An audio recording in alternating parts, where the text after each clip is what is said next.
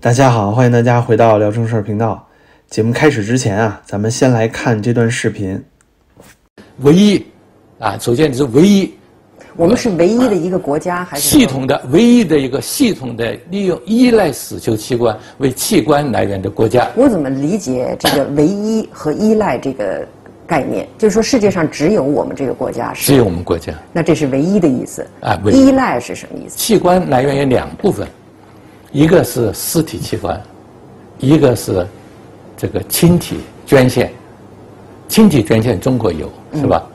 呃，尸体器官中国在二零一零年以前完全是来自于死囚器官，就没有公民捐献。如果你说你不承认用死囚，那你就承认你的所有的器官是哪里来的？你一年九千个器官移植，你器官哪来的？我们的器官移植中间不断的出现有器官买卖现象，又不断的起来把一些贫穷的人圈养起来，把器官取出来拿来买卖的现象。就是死囚到底有没有这这个自愿捐献的意愿？这是一个巨大的问号。你你说可能吗？也不排除有吧。中国的人群中间只有百分之三十四是愿意捐献，那我们的死囚都愿意捐献。我想这个问不不用问，不用把这个我们叫画公仔，不要画出肠子来。你知道器官移植成了一个灰色的地带，老百姓不敢说，医生也不敢说。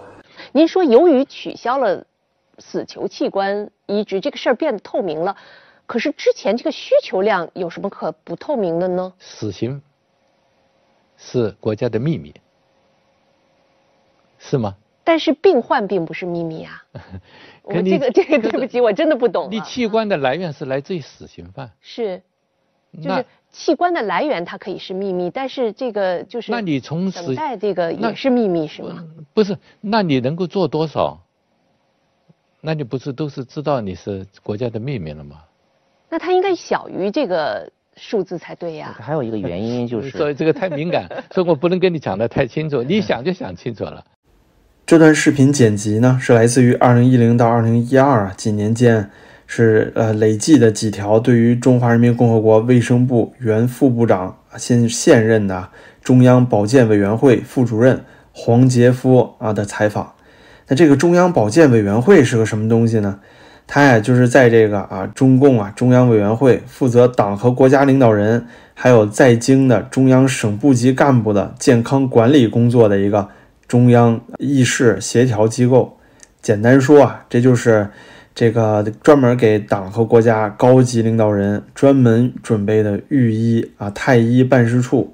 这个黄杰夫本身呢，就是著名的肝脏移植专家，他本身也有留洋经历，然后在海外的时候就是一个比较有名的肝脏移植方面的一个外科医生。那大家也知道啊，这老共官员呢，大多都爱喝酒，喝酒伤肝啊，就容易肝硬化、肝癌。那怎么办呢？就换肝呗。采访中啊，这个黄杰夫自己就承认说，中国过去呢就出现过圈养穷人，然后拿他们的器官来做移植来卖的这种事情。他也承认了，也出现过器官黑市。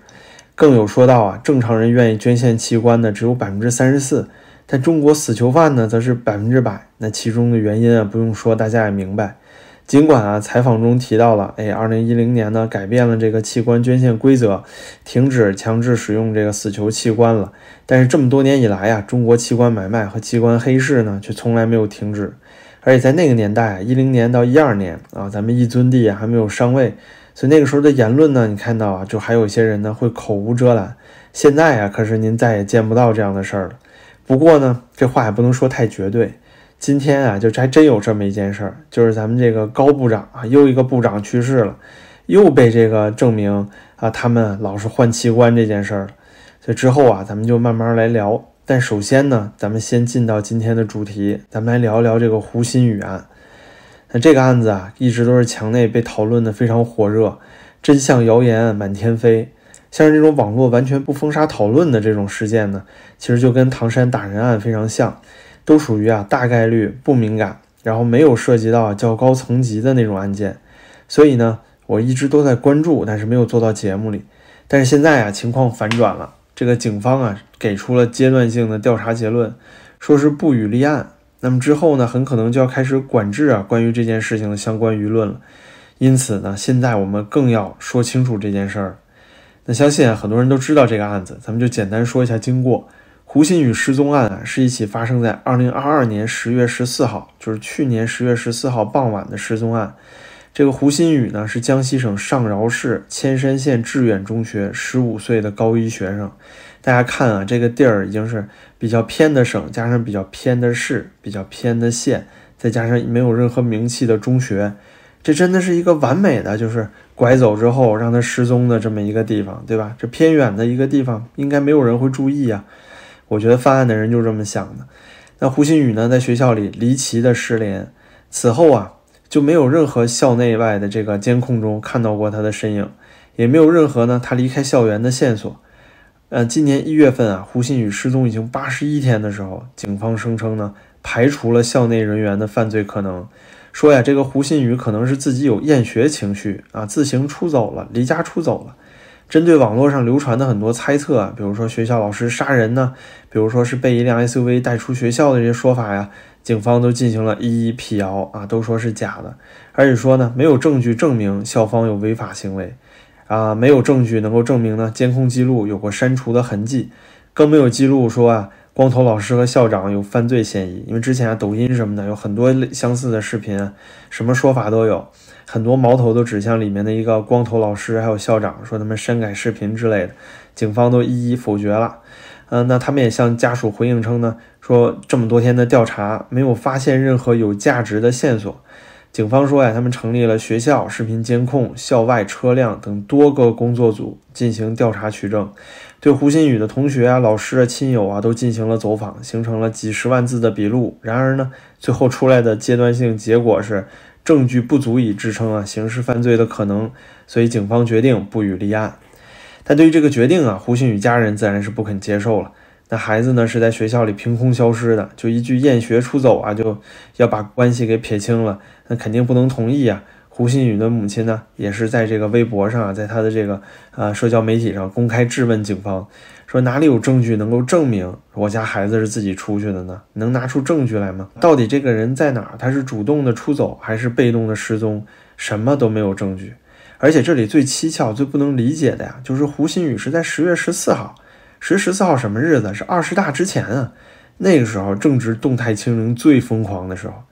那对于一个没有手机啊、没有行程码、没有健康码的人来说，独自外出啊、旅行或者说外出离家出走这么多天。几乎是不可能的事情，就所有的公共场所、公共交通，就连是公共厕所、超市这些地方，他都进不去。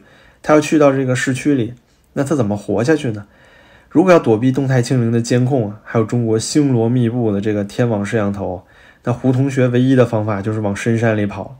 可是呢，这八十多天来啊，搜救人员也用了警犬、搜救犬、呃搜救犬，用了这个无人机热成像，各个方法呀都找不到。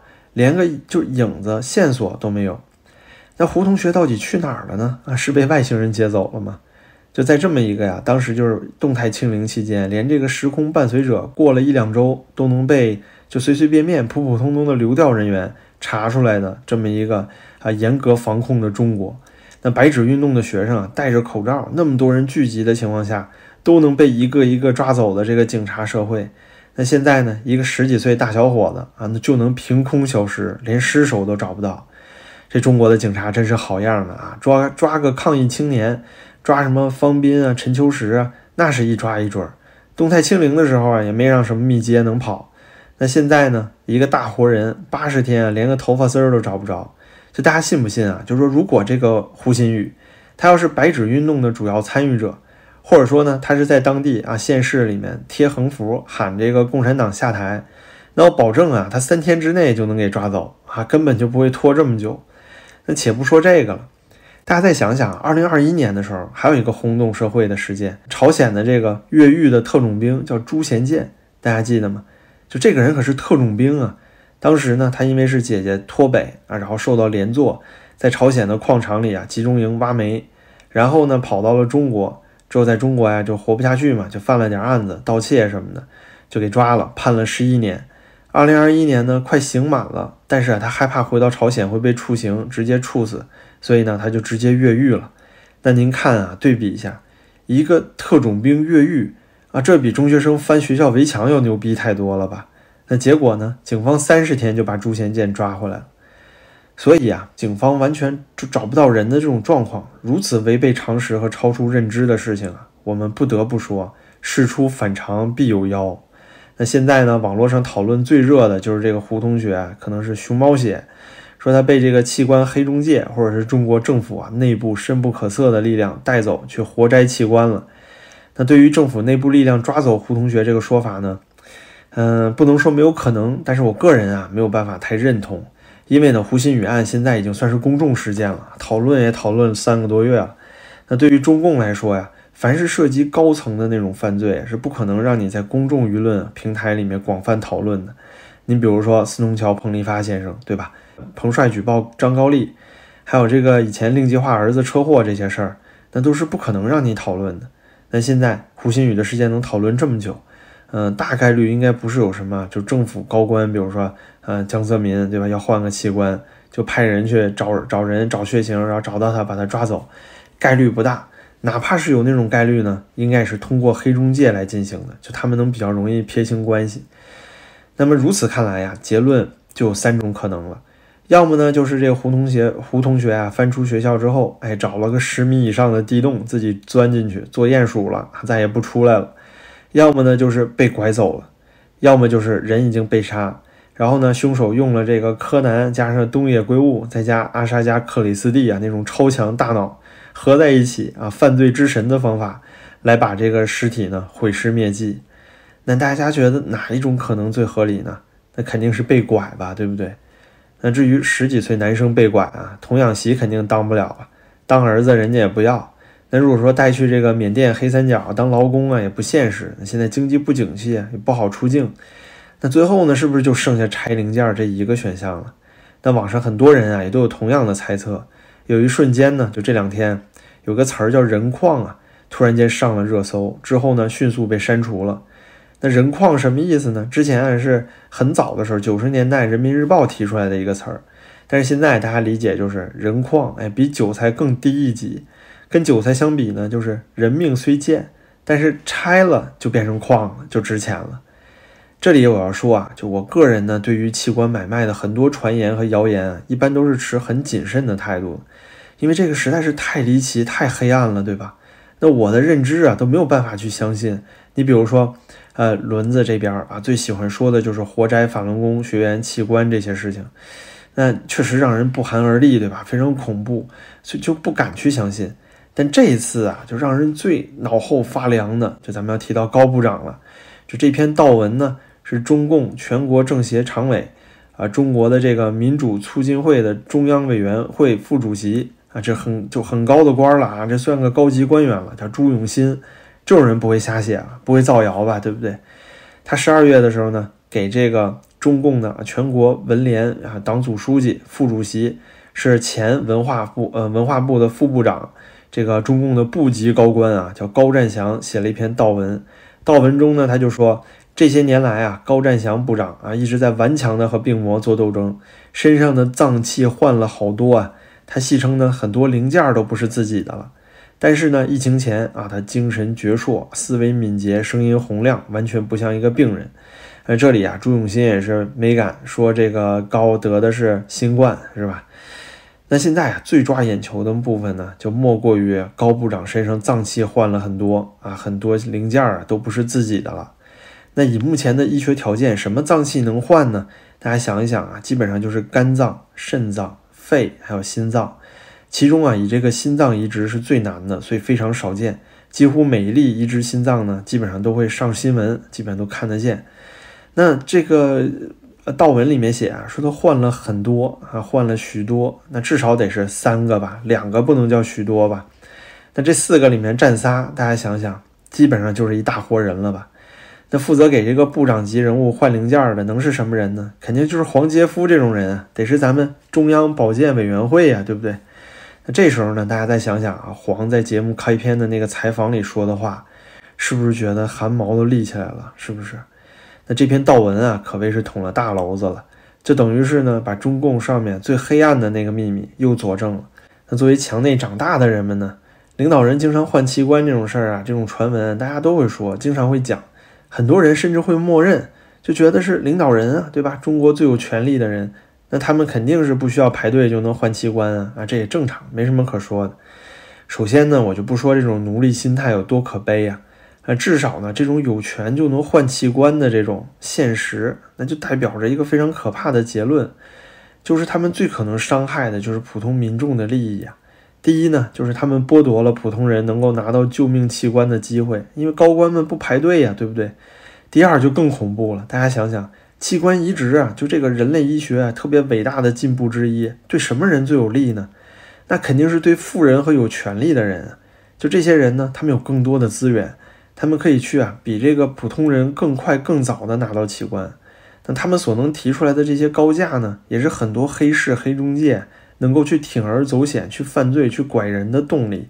这就意味着啊，就为了给这些高官们换换器官，就必然呢会有那些无辜的底层的人、流浪汉啊、边远地区的学生啊，像胡鑫宇这样的人就会因此被害。